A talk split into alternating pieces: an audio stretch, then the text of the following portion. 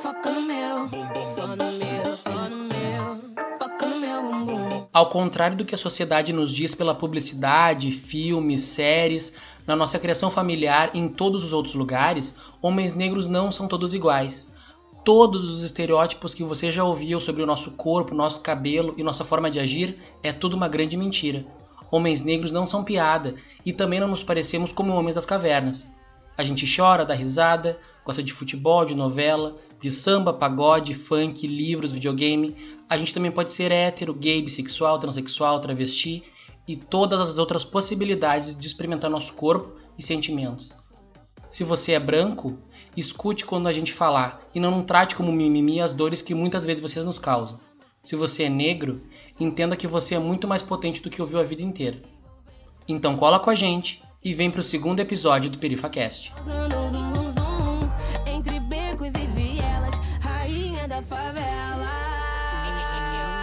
Foca no meu bumbum. Vamos começar. Vamos continuar descontraído, porque a gente já tá aqui conversando há meia hora, esperando o João. a gente já tá aqui há meia hora. Vamos continuar descontraído. Gente, muito bem-vindos a quem veio nos ouvir. Hoje eu tô aqui rodeada de homens. Quem me conhece sabe que geralmente eu sou tipo um homens, mas a gente tá com um time fortíssimo aqui hoje, só mão da porra mesmo. Garanto pra vocês, não saiam, meninas vai dar tudo certo. Hoje o nosso tema é homens negros, masculinidades e psicologia preta. Hoje a gente tá forte, né? Hoje. Com a Legal. gente, comigo hoje, oi, eu sou a Gabi Deluna, primeiro de tudo. Comigo tá o meu companheiro, o Andrew Fischer. Pode dar Oi. oi, Andrew. Tudo bem? Ouvintes aquele, né? Já começa. Sou Fischer, sou jornalista. Com a gente de convidado tá o, o João Luiz Marques, que ele é estudante de psicologia da URGS, é escritor e é, e é pesquisador da psicologia da masculinidade e questões raciais.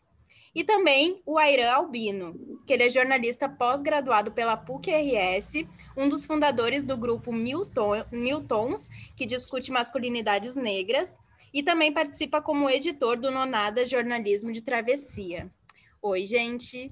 Olá, Oi. Gabriele. Olá, Andrew. Bem-vindos vocês. Boa- Boa, noite, tudo né? bom? Boa noite.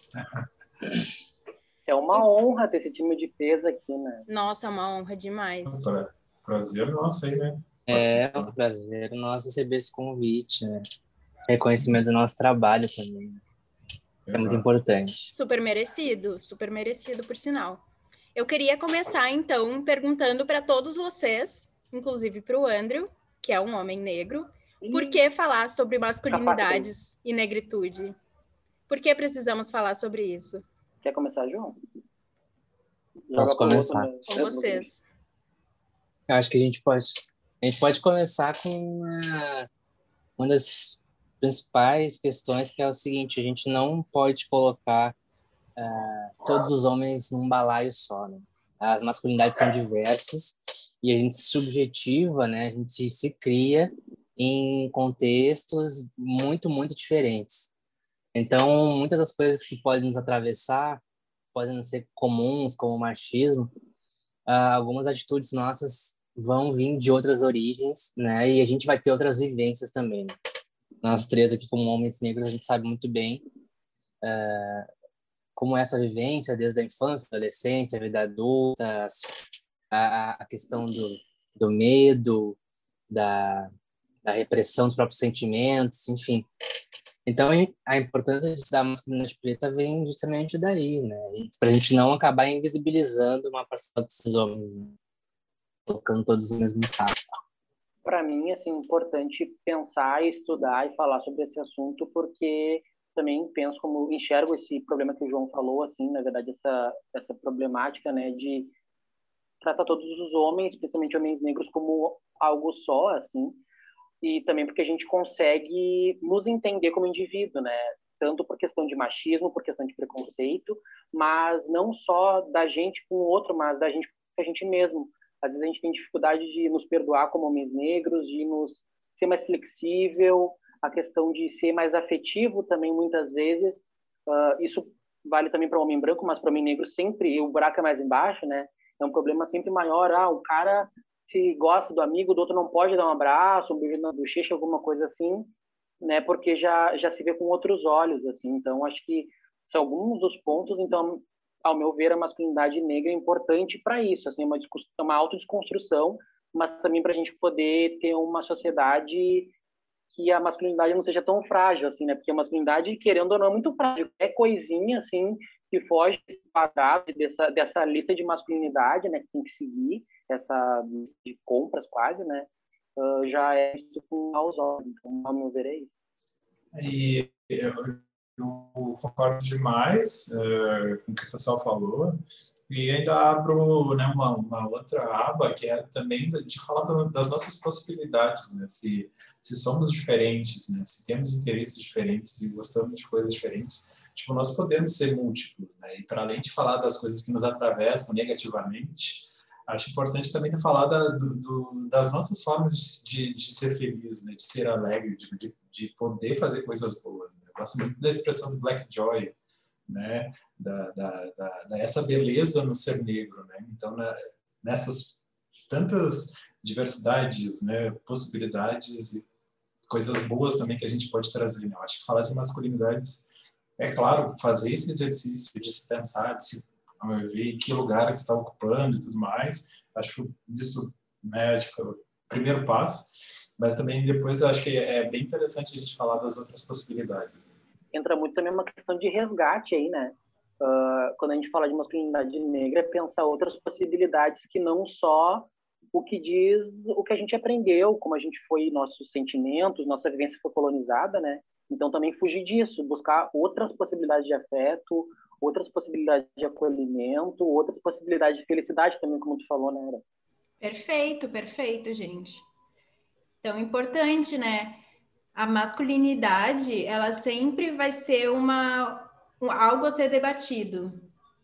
Mas quando a gente traz a negritude, por causa do racismo, sempre vai ter algo a mais, né? A gente sempre vai ter que discutir a negritude, pelo menos por um tempo. espero que não para sempre, mas por um tempo a gente vai ter que sempre uh, discutir a negritude como algo à parte, né? Independente do assunto. Perfeito. Então, de novo, assim, é sempre bom, né? Muito bom ter vocês aqui, um psicólogo, um jornalista, né? Uh, negros falam bastante sobre masculinidades, então, quando a gente estava fazendo a pesquisa para encontrar quem poderia chamar, olhar eles, encontrei uh, o João, encontrei porque estava o João encontrei porque eu encontrei ele no Instagram mesmo, assim, achei bem bacana de tratar sobre masculinidade, um, um texto bem bem fácil de entender, assim, de temas tão complexos. Agora, porque estava lendo um artigo, tem um livro, esse aqui até vou mostrar, é muito muito bom esse livro aqui, e tem um dos seus artigos aqui sobre o Milton. Então, assim, uh, queria saber de vocês, assim, tanto do João quanto do Airan, uh, quem que eram as referências de vocês, assim, porque agora vocês são minhas referências, assim, de, de pensar masculinidade, mas na infância de vocês, quem que eram a, quem que era a referência para vocês de séries, de filmes, de música? Quem que trouxeram vocês para hoje assim? E quem continua sendo também, né? Isso, com certeza. É, beleza, então. Uh, eu acho que é, referências, né? A gente estava um pouco antes né, da, de oficial aqui né, com o podcast, conversando sobre idades né, e, e, e tudo mais, o que acompanha e o que não acompanha. Uh, eu, eu sou de 89, tenho 31 anos.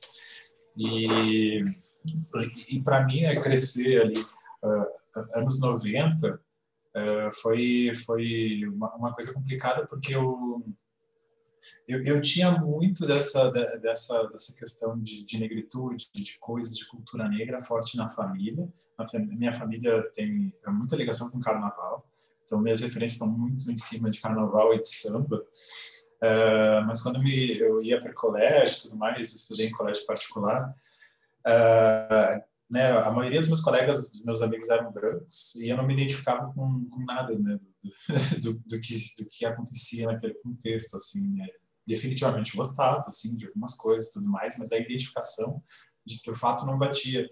E aí, uh, até o fato do rap, né, o rap nacional, era uma coisa que cresceu bastante nos anos 90, mas eu acho que dentro do meu contexto e de como o rap se colocava naquela época, né, como Racionais principalmente, não era uma coisa que, que, que falava muito sobre o meu a, a meu respeito, né? Não era não não me enxergava naquelas letras. Até entendi alguma coisa assim, mas não era uma coisa que me atraía. Então eu busco muita coisa de referência nisso de samba, de carnaval, mas principalmente nesse consumo de TV americano. Então, tudo isso para dizer que Fresh Prince, né, o Maluco no Pedaço, nossa, nós cresci muito espelhado nisso. Assim. Tudo então, para mim. Todo mundo odeia o Chris. Tudo para mim. então, uh, ver essas séries americanas foi uma coisa que me me, me, trouxe esse senso de, de, de, de lugar, assim, né, de representatividade, de identificação. E isso, né, quando eu via TV, assim, porque em casa era muito essa questão de, de, de carnaval e de samba. Uh, um cara que fazia sucesso muito na, na, na, na, minha época de criança, que eu gostava, queria imitar e tudo mais, e depois teve um, um caso que a gente pode até escutar, é o, eu discutia o Netinho de, Netinho de Paula.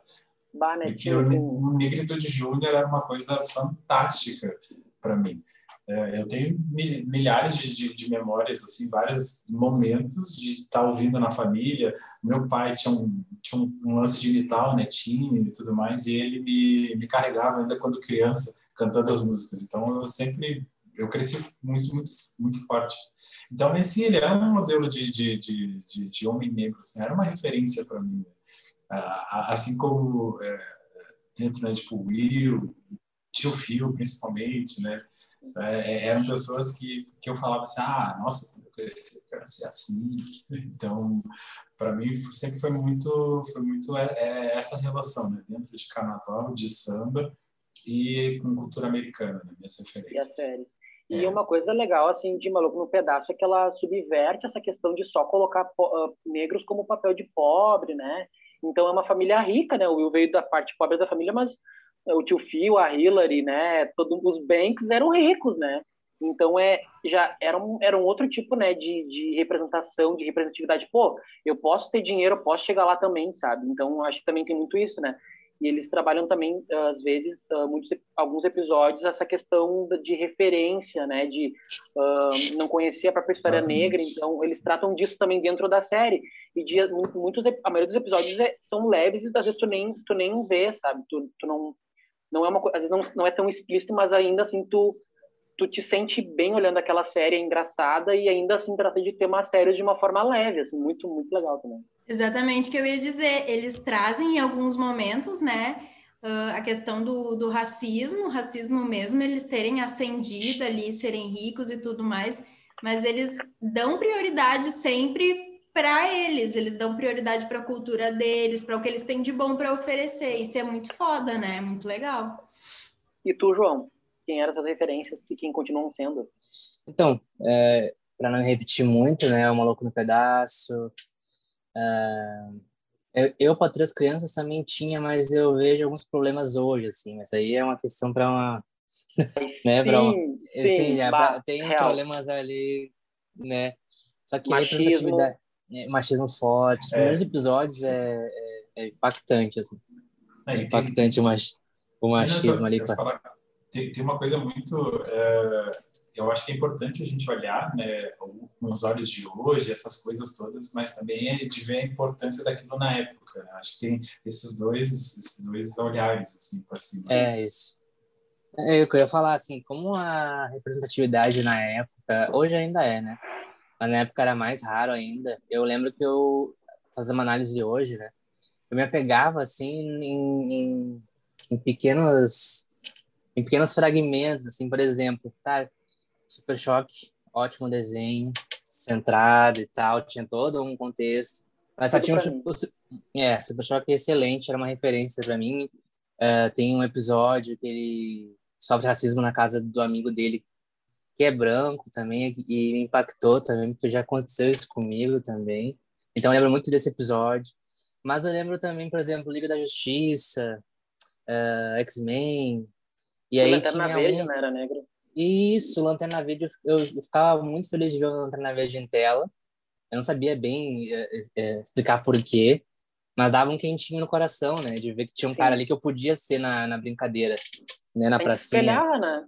É, eu podia ser Lanterna Verde na pracinha e ia fazer sentido, né? Dentro da história e ele, enfim. Então, é, a gente se apegava, assim, nesses, nesses sinais, assim, nessa representatividade que tinha. né? E aí, mais tarde, eu fui notar, assim, os, os significados do, da, das séries, do Maluco no Pedaço, enfim, a, a representação positiva de pai, a representação de masculinidade positiva, né? Tem um episódio muito emblemático do Maluco no Pedaço, ah, que o Will Smith, o Will não, o Smith, é foda, né? O, o Will, ele, tá, ele fica bravo porque o tio Phil disse que ele tá parecendo o Carlton, né? Que ele fica pedindo dinheiro toda hora, e aí o pega e vai trabalhar no, no restaurante de pirata. E aí acontece aquela palhaçada, eles acabam jantando lá, e acabam brigando e aí em dado momento o tio Phil vai procurar o Will para falar com ele para perguntar por que, ele tá fazendo isso, por que ele tá trabalhando, né? Se supostamente era pro tio Phil tá bancando ele, enfim, porque ele veio para estudar, na verdade, não para trabalhar. Ele fala que ele é um homem, que o homem tem que fazer tudo sozinho, porque no final ele vai se orgulhar de ter sido um homem que venceu sozinho. E aí o tio Phil fica em silêncio por três segundos e fala: Essa foi a maior besteira que eu já ouvi na minha vida. Tu acha que eu cheguei até aqui sozinho? Né? Eu precisei de. Tem pessoas que me ajudaram para chegar onde eu cheguei. Não precisa fazer essa caminhada solitária, assim. Então, isso, cara, para os anos 90, isso aí já é muito impactante, assim. Já é uma parada pra muito- caralho, né? Que Pra legal. caralho. Pra caralho. Então, assim, é, o Maluco Pedaço acho que é a série que sai mais, dentre algumas possíveis falhas ali, é que sai mais tranquilo, assim. Mas, em resumo, é isso, de representatividade na minha infância, né? Aí, quando eu vou ficando mais velho, aí já aparecem outras referências, né? Daí a gente Já vai falar mais tá falando, já que a gente tá falando de séries, cinema, já que a gente entrou nesse mundo, vamos falar de estereótipos? Ai, vamos. Aqueles, né? Quais vocês acham, assim, estereótipos? Porque eu vejo muito, assim, estereótipos de negritude. Eu vejo posts direto de listagem de, tipo, 10 estereótipos de negritude que a gente tem que ficar atento. E eu vejo, assim, reações de risos neles. E eu fico preocupada porque, tipo assim, o negro não pode ser protagonista, né? Um dos filmes da Pixar, assim, que mais me me emocionou na vida foi Soul. Ah, E, e, gente, Uhum. assim, perfeito, sabe? Saiu total do eixo. E, e eu li, inclusive, um artigo, uma reportagem que saiu sobre Soul, que era sobre a desumanização de personagens negros da Pixar. E eu fiquei preocupada com Uhum. isso também, sabe? Então, o que, que vocês têm a dizer, assim, sobre essa estereotipação, sobre essa desumanização que rola no, no cinema, nas séries? Tá mudando bastante, mas ainda rola, né? Sutilmente rola. Sim, eu particularmente adorei Soul, assim, também, por ser uma mensagem tão clara e tão, assim, dá um quentinho no coração, assim, tu sai, é um filme para assim, dizem que o filme, o filme da Pixar é aquela coisa, é para criança, mas quem chora é o adulto, né? É sempre assim. E é uma lição de moral hum, top, assim, porque tu pensa sobre a tua vida, tu sai, tu sai eu assisti em casa repen- repensei, assim, toda a minha vida e tal, deu vários flashbacks e tal, mas ah, esse ponto que tu falou, Gabi, de da animalização, assim, eu já vi em, em outras situações também, tipo, já falaram da Princesa e o Sapo, da Tiana, que ela é a primeira princesa negra, mas ela passa, tipo assim, 95% do, do, do filme ela é um sapo, né? Então, Em É Soul, como se, 95% do filme ele é uma alma, né? Gente, tipo, Sim. poxa, Gente, azul, e, gente, e o Rei Leão? O Rei Leão, que 100% do filme é composto por animais. sim, meu Deus. E não tem um ser humano passa. Meu Deus, exatamente. É, isso Então, Muito bom. Não, primeiro, só um parênteses, É. não, não falem de som, porque ainda não vi, gente, sem spoiler. não, gente não vai, não vai contar, não. Não, mas Não, brincadeira. vou contar. Ó, aquele depois de negócio. três meses não é mais spoiler, hein? Tô levando como Dizem regra. Claro que é. Polêmica. Claro é. Claro que é. Mas vamos tentar não dar Mas, spoiler, nossa, vai. O, o João falou uma coisa muito, muito boa do, do Rei Leão, né? Porque eu, quando assisti criança, eu não via personagens negros.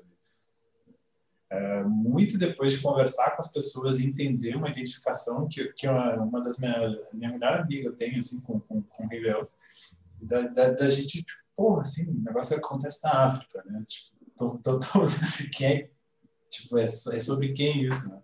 Claro, hoje também já já está muito mais é, desbravado, né? Tipo, com musical e tudo mais. A Beyoncé, né? Fez né, todo o álbum, mas uh, nossa, Rei Leão foi muito bom mesmo. Nossa.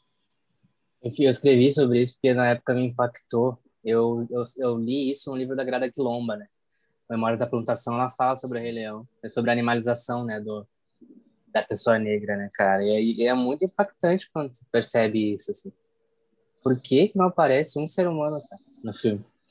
Tá ligado? E aí, tu, e aí tu poderia relevar e tal, mas aí a gente vai forçar a barra, né? Aí vai dizer, ah, não, porque o filme é sobre os animais que falam. Tá. Ah, a gente sabe, a gente sabe que não, não é bem assim. A gente sabe que, que talvez para quem fez o filme não venderia a parada, né? Tanto que tem o filme do Kirikou, que é um filme que se passa no continente, tem personagens, né? Interagem, seres humanos, mas que não é tão conhecido, né? Existiu uma resposta mercadológica também, né? Grave. É, em um pagamento. Tu, tu, puxou o ponto de relevar, assim, mas é que a gente sempre tem que estar tá relevando, assim, a gente como homem preto, tudo tem que relevar, né? Ai, não, uhum. não é bem assim, não, mas é que não, ai, não, não foi isso que ele quis dizer. Ah, não, uhum. será que tu não entendeu errado? E a gente, como homem negro, a gente sempre tem que passar pano para os outros, a gente sempre tem que estar tá relevando tudo o tempo todo. Assim, e eu achei bem bacana que tu trouxe isso assim pro Rei Leão, sabe? Porque tá, mas por exemplo, tem Era do Gelo, tem aqueles crudes que tem animais, por exemplo, e tem ser humano também, e passa ser humano. Por que, que no Rei Leão não poderia ser? Será que é porque na savana? É uma pergunta já dando a resposta, né? Mas será que é porque uhum. na savana? E daí, então, assim, bom, se tiver que botar ser humano, para fazer sentido, tem que botar um ser humano negro, né? Então, vamos deixar só os animaizinhos ali bonitinhos, né? E depois chama Beyoncé para cantar no filme.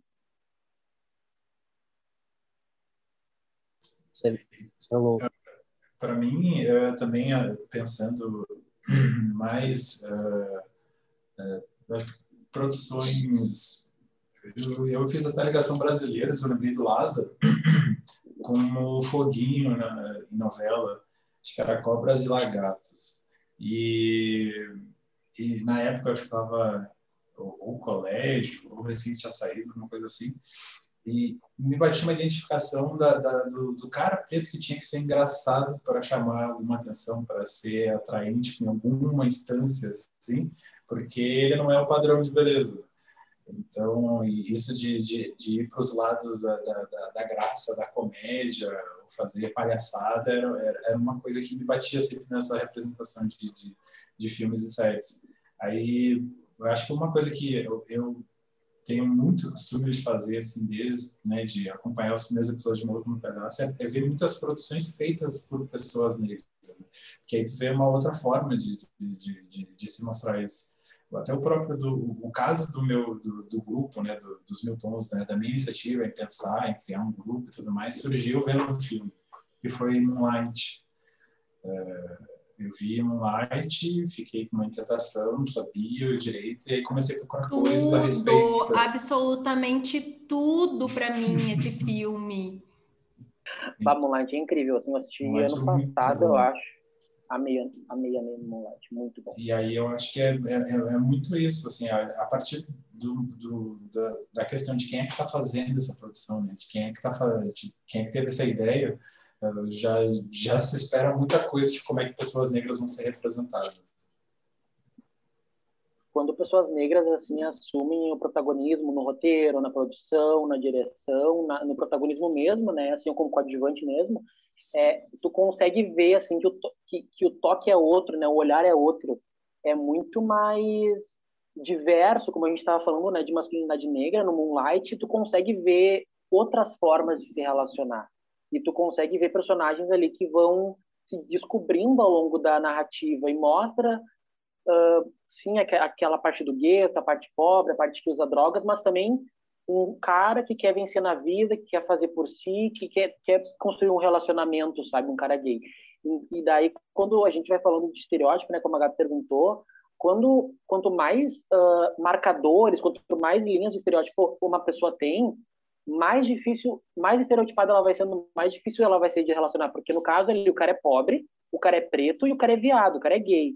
Então tu tem três, três estereótipos na mesma pessoa, né? E mesmo assim ele consegue ser feliz, ele consegue buscar felicidade. Eu acho que assim, a Moonlight só faltou chorar assim para mim, mas incrível, assim, amei o filme demais assim, porque mostra essa jornada assim do cara, do cara preto, assim, muito Como muito assim? bom. Tu não chorou em Moonlight?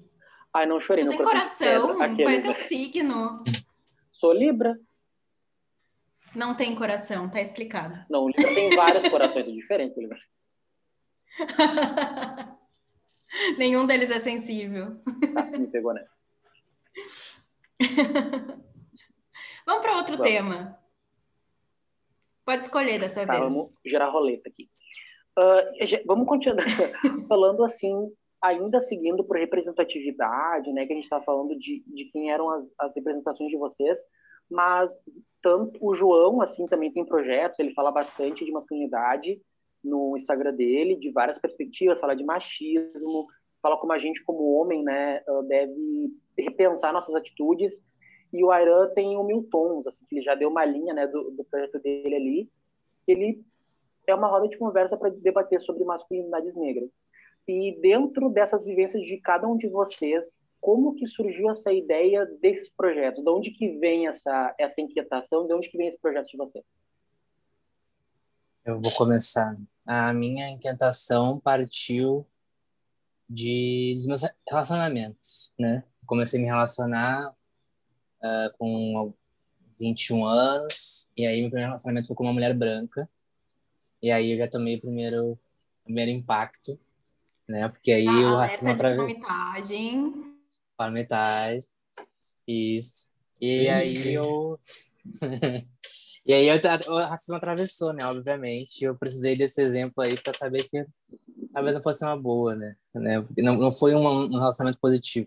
Só que eu também eh, me notei, enquanto homem negro, tendo as minhas questões e o quanto isso atrapalhava na minha relação também com mulheres negras, né? E aí eu comecei, tá, eu preciso eh, procurar mudar, né? Procurar entender sobre isso, procurar ver o que eu posso fazer, enfim, entender melhor.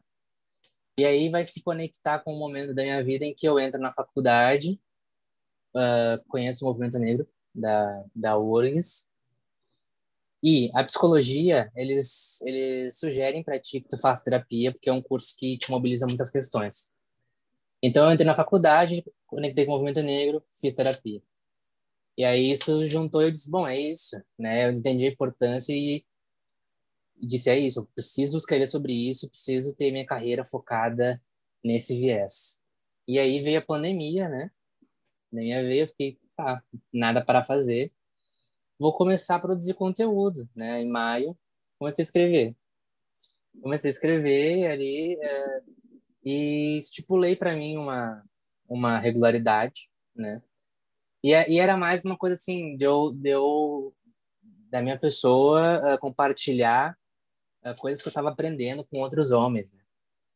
E aí, quando eu vi, o negócio tomou uma proporção que eu Gigantesco. nunca, gigantesca que eu não, não tinha imaginado. Assim. E aí se confirmou, assim, é, o- é o que eu quero estudar, né?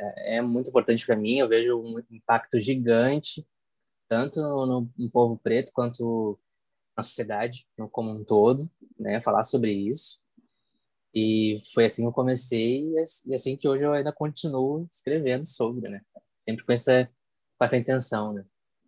Uma das questões ali, né, fora os, os textos que são maravilhosos, assim, as pautas, tem um ponto que chamou a atenção da Gabi, que quer falar, Gabi, qual o ponto, assim, que chamou a atenção no, no perfil do João? Não, é que o João, ele simplesmente falou, ai, não tenho nada para fazer, vou fazer algo incrível. Gente, João tem 67 mil seguidores no Instagram. É maravilhoso, Sério? sigam ele e sigam o Miltons, que também é perfeito. É apenas uma, uma observação, sério, maravilhoso. Não, é, eu, E tu, Eu Aran, fico feliz com como, isso. co- Mas como pode- começar? Ah, teu projeto é top, assim, tuas, tuas ideias, tuas pautas, João, são muito boas mesmo, assim. E é de, como eu falei antes, assim, eu vou me repetir aqui. É fácil de entender, tu fala, tu fala, dá para ver assim que tu tá falando de uma inquietação tua, assim, de um lugar teu que, que movimenta a tua escrita. Dá para ver assim que é uma coisa interna que vai para o externo, sabe, vai os outros assim. Muito top. Uh, Aira, quer contar para nós assim, de onde, de onde que surgiu assim a ideia do, do Milton? Tu já falou assim, lembro que tu comentou do Moonlight, assim, que foi um, um fiozinho que que te deu essa ignição assim, de começar né, o, o teu projeto? Sim, eu estou aqui vendo o perfil do João até agora. Muito massa, muito bom. Parabéns pelo trabalho. Eu fiquei pensando até na questão da, da, da continuidade de falar sobre os temas e tudo mais, porque com o YouTube aconteceu um processo diferente, né? Eu até né, vindo de pandemia e voltando, porque a pandemia foi uma coisa que nos quebrou porque o nosso contato era muito o presencial, né? As rodas de conversa fechadas, assim, para só para homens negros, uh, né? De, de, de, diferentes masculinidades, né? Tipo, sendo um homem negro, a pessoa podia participar. E a pandemia foi uma quebra disso, né? porque o nosso foco era só se encontrar para conversar e, e dentro da, da, da, conversa, da troca, tinham todos esses laços né, que iam se formando, que a gente tem dificuldade até de manter no grupo, que são 12 pessoas. Né? Mesmo agora com, com a pandemia, tentando conversar, fazer videochamadas, não é uma coisa tão simples. Todo mundo né, com função agora de, de, de ah, eu tenho que fazer uh, tal coisa de, de faculdade, ou de trabalho, ou disso aqui, né? todo mundo sobrevivendo. E então o grupo começou em 2017 e a gente uh, teve essa questão do Moonlight, de ver o filme, e aí eu comecei a chamar alguns, alguns conhecidos, né, amigos próximos, outros nem tanto, pessoas até que eu nem conhecia, e comecei a fazer a movimentação no Facebook para incentivar pessoas a falar. A minha ideia inicial com o Miltons era até criar um, era um ensaio fotográfico para falar de masculinidades, Uh, e, mas eu sabia que era importante ter uma base, né? Tipo, fazer um, criar laços entre pessoas para que isso se uh, se coloque de uma forma mais natural. Mas essa ideia do ensaio praticamente ficou secundária depois de, de ver o quão rico eram esses encontros a gente começou, foi em julho de 2017, no, no DCE da, da URGS até, uh, que a gente fez a primeira conversa. Aí, por conta de função, né, de barulho, essas coisas, a gente começou a ir nas casas uh, de cada um desses, uh, desses guris que estavam interessados a, a conversar. Né? E, e aí, com essas rodas nas casas, que aconteciam semanalmente, então, pelo segundo semestre de, de 2017, foi que o grupo se constituiu. Uh, e a gente acabou que eram sempre os mesmos 12 que participaram dessas rodas. Aí a gente resolveu, não, vamos fechar aqui, vamos começar a pensar atividades, né, coisas que a gente possa fazer e tudo mais. Aí desde dezembro de 2017 a gente começou a levar essas rodas para uh, para fora desse desse grupo. Então a gente começou a, a fazer encontros uh, esses uh, convidando outros homens. A gente passou o ano de 2018 todo fazendo encontros no Africanamente, fica ali do lado do Shopping Total. Uh, e aí era, era muito massa, porque a gente conseguia reunir 40 homens para conversar sobre masculinidades, e aí cada, cada encontro tinha uma temática né, específica. Então, o, o, o foco do, do grupo era essa troca do presencial. Hoje a gente até chegou na, na pandemia a gente até iniciou um podcast e tudo, mas essa continuidade de, com, com a pandemia e meios digitais é, é, muito difícil de fazer em grupo. Assim. Admiro e parabenizo demais o João pelo, né, por conseguir dar sequência no trabalho. Acho isso fantástico. É o qual o teu gatilho, né? Isso, exatamente. Qual o teu gatilho. Vou, vou ouvir, já recomendo para o pessoal. Eu tenho uma pergunta para cada um de vocês. Fiquei curiosa. A primeira é para o João. Eu sou uma mulher extremamente privilegiada, porque eu conheço. A maioria dos meus amigos são homens. E muitos deles são homens negros, e são homens negros, tipo assim, extremamente sensíveis, extremamente desconstruídos. E, enfim, são homens diferentes do que, né, diferentes do que se tem como a o estereótipo, o estereótipo, enfim. Sou, sou, sou privilegiada nesse sentido. Como que tu, tu deve ter amigos negros que estão dentro desse estereótipo? Vocês todos devem ter amigos negros e amigos brancos dentro desse estereótipo da masculinidade tóxica, né? Da masculinidade frágil, enfim. Como que vocês lidam e como que vocês acham que deveria, que as pessoas deveriam lidar com, com esse tipo de comportamento? Qual que é a melhor, a melhor abordagem, assim? Olha, então, uh, eu, desde a minha... Enfim, quando eu era criança e adolescente e tal, eu tinha muitos amigos homens e a maioria eram homens brancos, né? E hoje, analisando, eu vejo que tinha muito atravessamento ali. Né? E aí, enfim, não tem como voltar no tempo e fazer essa implicação neles, assim. Só que depois da escola, eu passei a ter muito mais amigas mulheres. Então, a maior parte das minhas amigas são mulheres e hoje eu tenho dois amigos homens que são, assim como os teus, procuram se desconstruir, né? Eu não chamaria de desconstruir, mas procuram se desconstruir, estão sempre avaliando suas ações, enfim. É, então, eu também tenho um certo privilégio, assim, eu escolhi me aproximar uh, de caras que tivessem essa, essa mesma preocupação que eu tenho, assim, uh, de forma que eu possa trocar uma ideia que vá além da, do papo de carro, papo de mulher, futebol, enfim, que é um negócio muito difícil a gente ter, assim. Por isso que o Miltons é um projeto tão potente. Assim. Tem um espaço onde o homem saia desse lugar, para mim, é extremamente potente. E quando a gente fala, então, para além da minha história, assim, nossa atitude no meio dos homens, assim, acho que a gente não pode se omitir. Não tem como ficar em silêncio.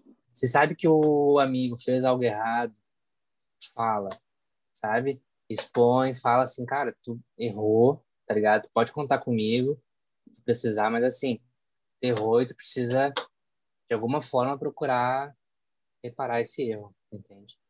Acho que a pior coisa da masculinidade tóxica hoje é o silêncio, é que vai fazer a manutenção dessa masculinidade. Então, enquanto a gente continuar passando pano, fingindo que não tá vendo o que o amigo tá fazendo, cara, não, não tem. A gente, a, nossa, o nosso silêncio, a nossa conivência é tão cúmplice quanto um cara que que apoia uma atitude machista, né, ou transhomofóbica. Né? Tem até um então... post, né, eu tava lendo essa semana no teu Instagram sobre os grupos de WhatsApp, né, que só trocam foto de mulheres, que fetichizam mulheres e tal, né, bem nessa, nessa linha que tu falou, sabe? Assim, eu sou gay, né, então eu tenho bem mais amigas mulheres, não, não tem uma às vezes, fazer uma relação direta, né, não tem uma relação direta, mas eu me sinto mais, eu desde pequeno eu sempre me senti mais acolhido, mais bem-vindo entre as mulheres, assim, né? Eu, eu, eu, sentia que eu não precisava performar masculinidade, mesmo que eu não sabia o que era performar masculinidade na infância, mas eu sempre me sentia acolhido mais entre as gurias, sempre fiz mais amigas gurias, assim.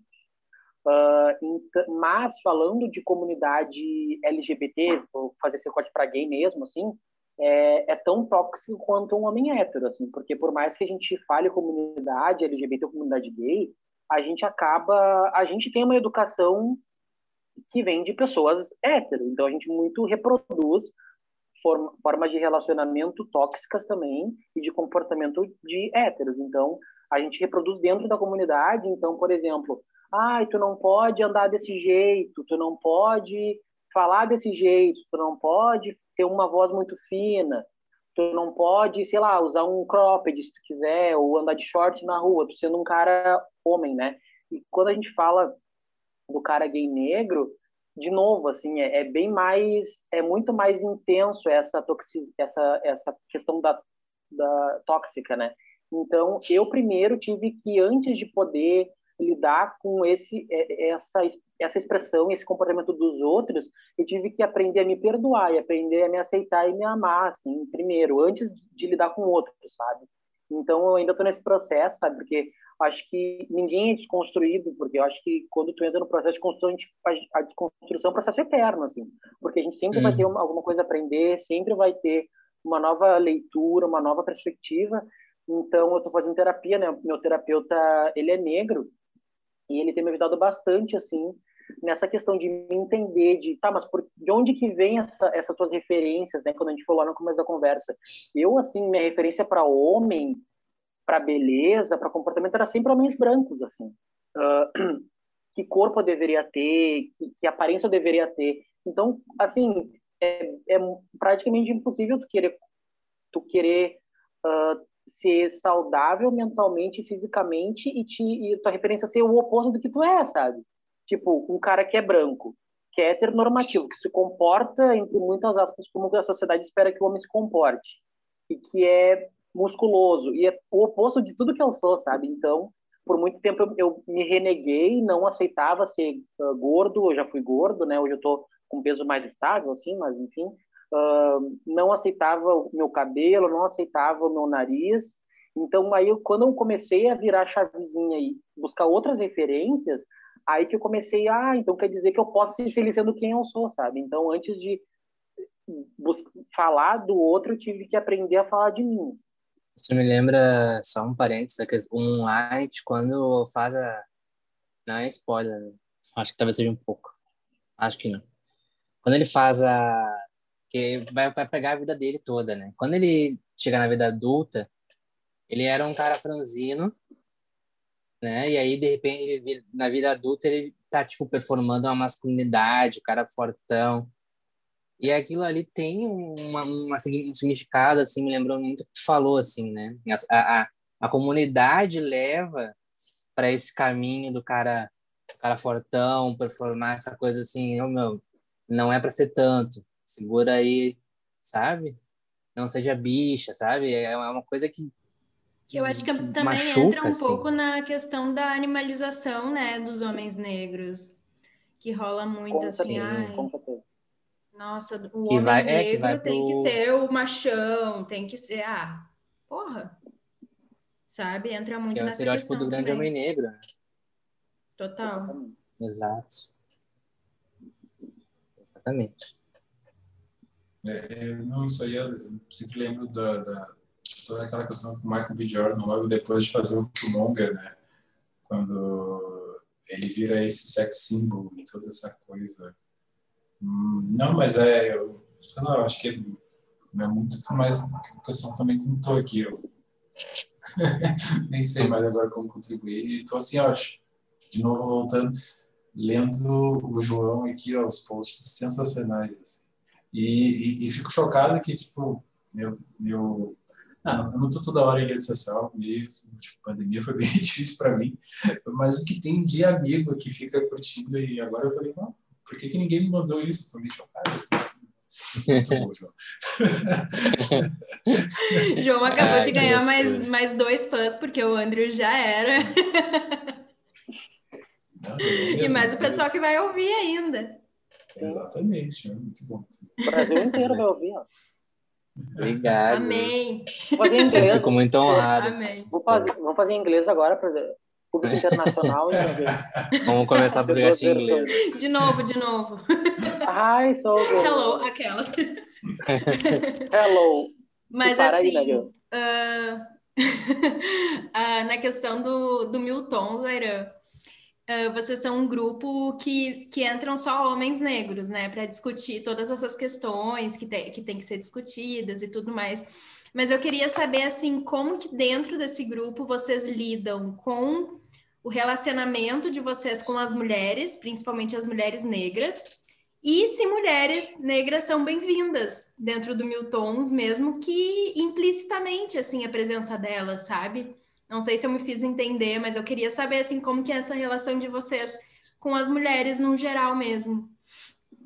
É, então, assim, várias coisas. Então, tem, tem uma história. No, logo que o grupo começou a, a fazer essas rodas mais uh, né, para fora desse grupo dos 12, uh, começou a pipocar muito disso, tipo, ah, tá rolando um grupo de caras pretos lá, não sei o quê, né? Aí começou a criar um, um burburinho em cima disso.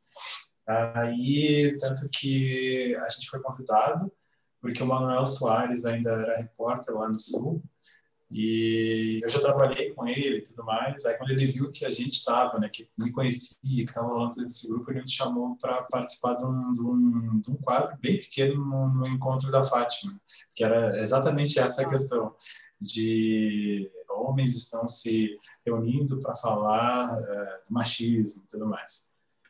A gente também fala, né? Tem, tem sim, óbvio, pensar todas essas questões em relação com as mulheres, mas é, é, é Milton aí respondendo, acho que por essa última pergunta de se mulheres uh, participam, não, porque é um, é um grupo muito uh, ah, para falar né, sobre esses temas e a gente tenta, uh, porque era presencial, porque tinha esse cuidado de, de ser num lugar com um espaço seguro, né, tinha, tem dois gurias do grupo são psicólogos e tudo mais, a gente tinha muito essa preocupação de, de não ter uma trava.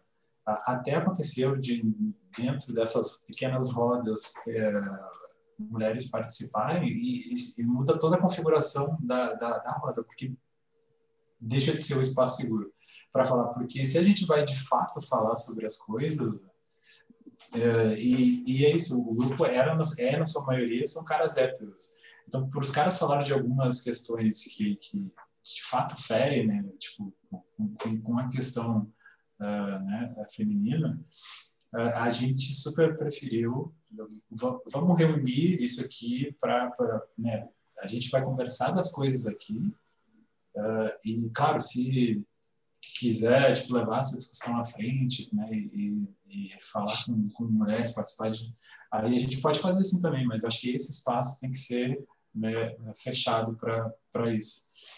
E sim, a gente, a gente tem é, muita relação quando, quando pensa né, do, do da, da, questão feminina. O próprio grupo começou uh, baseado na, em conversas que a gente tinha com as Etinuques, que é um grupo de pensamentos de mulheres negras uh, do, do, do, Rio Grande do Sul. Né, de, boa parte delas também é acadêmica da URGS. Então, a, as conversas com, com a Fernanda Oliveira, né, que é professora da URGS, principalmente, foi, foi muito uma referência.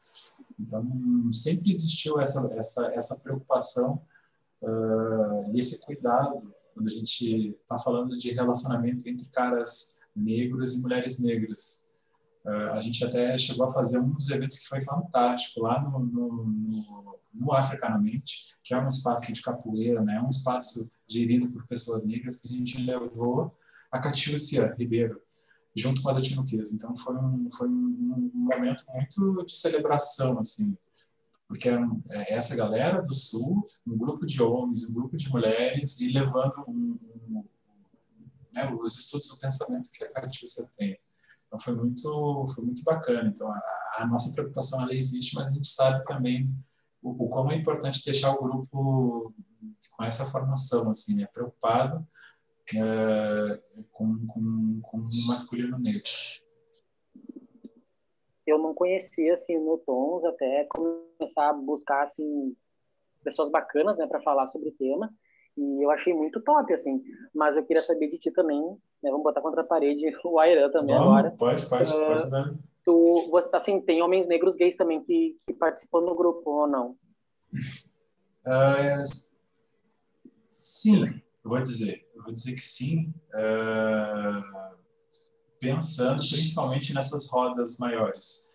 Uh, o, o, grupo, né, o grupo, ele é tem um cara que é bi. Né? Então a gente tem, uma, a gente não é um grupo LGBT, né? não vai dizer que é um grupo LGBT, Sim. porque tem um cara bi. Mas dentro dessas rodas, uh, tipo, apareceu homem trans, uh, teve caras gays participando. E até foi importante para a gente uh, ver as diferentes perspectivas e quando junta também é muita gente, é difícil né, de, de, de, fazer, porque a gente começa a notar essas barreiras. Né? A forma como um cara hétero fala, muito falocêntrica, vai bater isso, não vai ser legal para um cara gay. Então, tiveram caras, tiveram essa experiência de caras gays que participaram e não gostaram, assim como teve caras gays que participaram e gostaram, e voltaram e tudo mais. E a gente estava entendendo que esse é um processo de, de construção, né? de, de, de entender isso. De troca Ah, e aprendizado, né? É exato, porque a potência ela tá ali, né? É, exatamente, a troca é aprendizado e a gente sabe que não vai ser fácil, não vai ser simples, mas a gente vai tentar se cuidar. Né? Um dos guris é, do grupo, o Kainan, tem né, o pessoal da psicologia é fantástico essas analogias. Aí ele falava muito da, da relação entre porcos e espinhos, que são os dois sabem que vão se machucar, mas eles vão tentar fazer isso da forma mais delicada, tipo, mais uh, agradável dentro dessas possibilidades. Então, a gente que é importante pensar sempre quando vai ter esse, não vou dizer um embate, mas essa, esse encontro entre pessoas negras, que vão vir muitas feridas né, de, de ambos os lados. Então, a, a forma de, de, de, construir alguma coisa ali, ela vai passar também pela dor, ela vai passar também por coisas que não vai ser legal, né? Mas a gente tem que entender, por isso é muito importante o, o, esse laço, esse afeto, e como era muito importante essa essa questão do presencial, né? porque não, imagina fazer uma conversa assim com vários caras, né, num, num Zoom, num, num, Meet, é, nossa, a chance de dar muito errado. Ah, o, o, afeto, assim, não só para o Miltons, mas também, óbvio, pelo Miltons, mas nossos amigos, assim, também, uh, conversa de bar, sair para pedalar, sair para uma redenção, para outros parques, assim, não vou citar São Paulo porque eu não conheço nenhum parque, não vou falar exemplo de São Paulo. Então, assim, uh, eu, eu também sinto, muitas pessoas sentem, assim, eu vejo vários relatos, pessoas sentirem esse, esse afeto, esse acolhimento, o toque presencial, né? Por mais que a tecnologia nos permita, agora a gente está gravando um episódio inteiro só à distância, cada um, cada um lugar de Porto Alegre, e lugares de São Paulo também, nós conversamos também sobre o mesmo tema. Mas que mas, pessoalmente o, não se compara, né? Se a gente estivesse num estúdio gravando não. todos juntos, um na frente do outro, seria outros 500, né? Não tem como comparar. Com certeza. Total. E um ponto assim que me chamou a atenção, assim, não estava nem entre as perguntas, vou pegar todo mundo surpresa agora, mas me veio assim, uh, a própria, o próprio DNA, digamos assim, do periférico é querer levar outro tipo de conversa, tanto tanto para dentro da comunidade, das periferias, quanto dentro, quanto da periferia para fora, né? Acho que vai fazer essa troca de dentro para fora e de fora para dentro, de dentro, nossa, trava língua total. Mas enfim, uh, e a intenção também desse episódio do podcast, do Perifacast, é falar sobre masculinidade. Mas uh, nós quatro somos acadêmicos, nós quatro viemos, viemos ou estamos na academia. Uh, a gente está falando sobre masculinidade. Menino João, eu tava. Né? Menino João, não, menino gente... Andrew, eu estava justamente pensando sobre isso agora. Tu leu os meus pensamentos. Como. Ó, estamos aqui em sincronia aqui, ó. Maravilhoso. Como que a gente pode levar esse tipo de conversa para a periferia? Por exemplo, como fazer o Miltons na periferia? Uhum. Como, uh, como o João pode ir na periferia? Ou de que forma a gente pode construir esse tipo de debate na periferia? Porque, assim, não vamos fazer um episódio de, de BBB, porque já foi o episódio passado, né? já foi o primeiro episódio, na verdade, do episódio, do Perifacast, mas Uh, trazendo um, um, exemplo rápido aqui, o Lucas, ele vem da periferia, né? O Lucas do BBB 21. Então, o problema, ele estava com, com esse problema, esse, esse questionamento, esse medo, na verdade, de que quando chegasse lá, as pessoas não entendessem que ele é bissexual, não aceitassem que ele é bissexual. Então, assim, como que a gente pode fazer esse tipo de conversa dentro da periferia? Com, com pessoas da periferia, que também são diversas, também são múltiplas, né? Posso, posso começar agora também. Uh, outro exemplo também de atividades dos né? assim como surgiu essa demanda do, dos encontros que aconteciam aos sábados, bem nesse horário, assim, era, é, era muito massa, e o pessoal que participava, os caras que vinham, achavam, poxa, que legal que vocês estão fazendo isso, eu queria levar isso para onde eu veio, né? E como é que a gente pode fazer? Uh, e a partir disso, de, de, outros convites, a gente começou a ir em escolas. Uh, a gente foi em, em, escolas, teve Alvorada, teve Restinga, teve na Lomba do Pinheiro. E foi muito, muito, muito, muito bom mesmo, porque a gente tentava uh, reunir o maior número de, de, de meninos negros, né?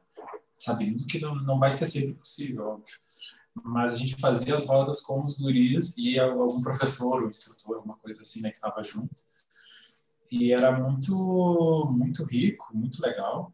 Uh, pensar e ir mudando, modificando sempre a dinâmica, porque é exatamente isso. A gente está falando aqui, quatro pessoas acadêmicas, também tem a questão da, né, tipo, da idade, né, de estar tá conectado, redes sociais, tem toda uma linguagem. Quando a gente ia para uma escola, cada abordagem era, era específica. Né? Então, teve roda que a gente começava, acho que a maioria a gente começava se perguntando para eles o que, era ser homem, a cada, a cada definição. Ou a gente também fazia alguns paralelos com rap. Ah, vocês conhecem Jonga? Vocês conhecem Kendrick? E aí isso suscitava um, um debate. Então, a, o lance de levar as rodas de masculinidades é, é isso, né? O termo, né? A discussão como a gente vê agora, principalmente, acho que redes sociais, ela é muito acadêmica, né? Ela tem diversos termos, diversas profundidades e tudo mais, e tóxico, toxicidade, começa a ver umas palavras que nunca viu. Até a gente não consegue falar, né? Mas... A questão tóxica, não precisa falar toxicidade, né? Então, trava a língua. Mas, a, é, mas o lance é que é isso, são relações sobre como a gente vê esse masculino. Então, é, pode ser muito mais simples. E é, acho que o, a, e o principal aprendizado dos Miltons com as rodas nas escolas era que a gente estava indo para aprender também, né? A gente ia uh, ah, para lá um, querendo levar uma discussão, mas sabendo que ia surgir várias coisas assim que até o grupo não, não, não tinha pensado. Ou até que o grupo achava que, que dominava e não é bem assim. Eu, lembro de uma, foi na roda do, na, na Lomba do Pinheiro, que a gente perguntou o que, que era racismo para eles.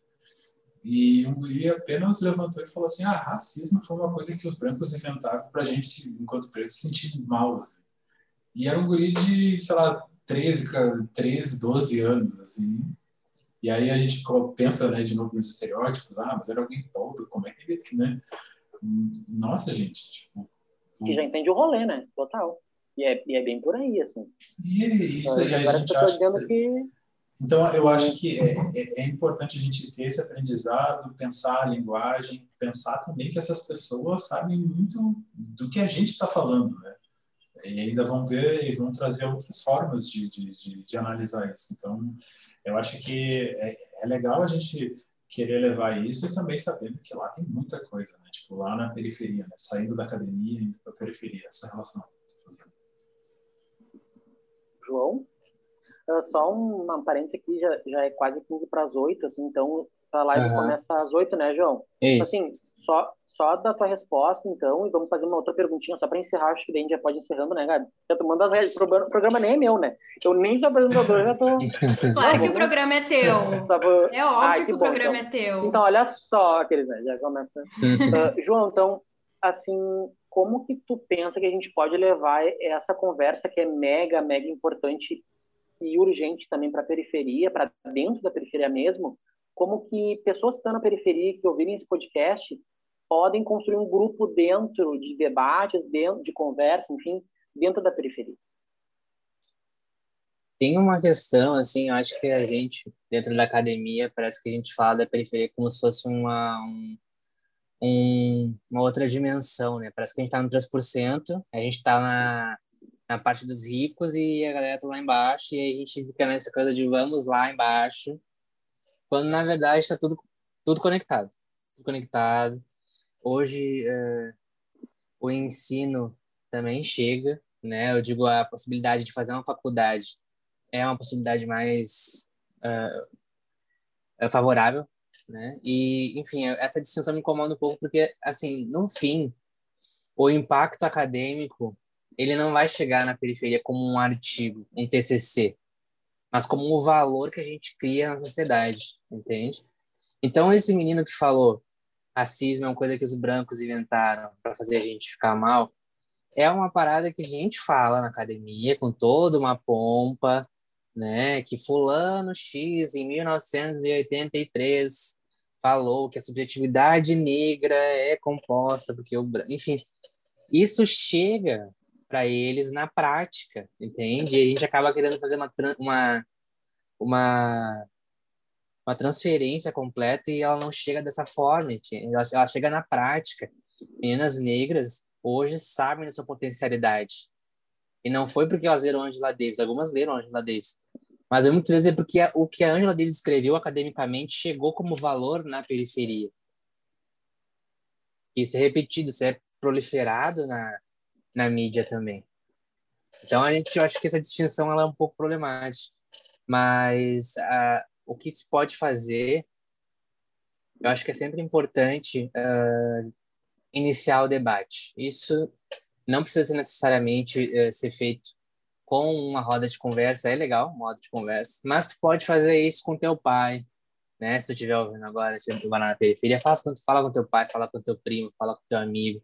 Fala, mano, o que, que tu acha dessa parada aqui? O que, que tu acha dessa, essa questão aqui? Tu acha mesmo que a gente, né, enquanto homem negro, a gente é machista? Ou, ou enfim, o que, que a gente está fazendo? Lance esse debate, vamos sair do, do, do campo comum, que acho que é essa a, o impacto também que vai fazer a movimentação. Né? A pessoa vai refletir vai dizer, bah, na real não concordo, na real concordo, e aí tu vai desenvolvendo. Então, assim, o diálogo é essencial. Assim, dá para fazer isso agora. Pensar ele agora. Agora em ação. Né? Exato, exato. Acho que inclusive a gente deveria também se preocupar com o nosso círculo, né? Quando a gente faz o nosso círculo, se todos nós estivermos fazendo a nossa parte, o todo tende a mudar, né? Então, a gente deveria focar, tipo assim, cara, minha família, vamos lá, meu grupo de amigos, o que a gente vai fazer? Vamos lançar esse papo no grupo de WhatsApp. Lança lá no grupo. E galera, tem esse texto aqui, ó. O que você deve esse texto? É, Começa a movimentar. No, no, grupo, no grupo dos amigos, né? Tu, no teu post, né, João? Se um Sim. cara já manda uma foto de uma mulher nua, algum comentário machista, já manda, ó, lê esse post do João aqui, já vamos começar o debate aqui, e já Isso. chama pra chincha no meio, né? Já chama pra, pra conversa. Então, assim, para encerrar essa conversa, assim, estamos já em cima do horário, né, João? Tá quase para a live, enfim. Uh, queria saber de vocês dois, assim, com os negros, que a gente falou de estereótipos, falou de masculinidade frágil, falou de uh, relações tóxicas. Dentro de tudo isso, uh, muitas vezes a nossa própria autoestima fica muito frágil, muito fragilizada, ou às vezes fica não existe, é inexistente, né?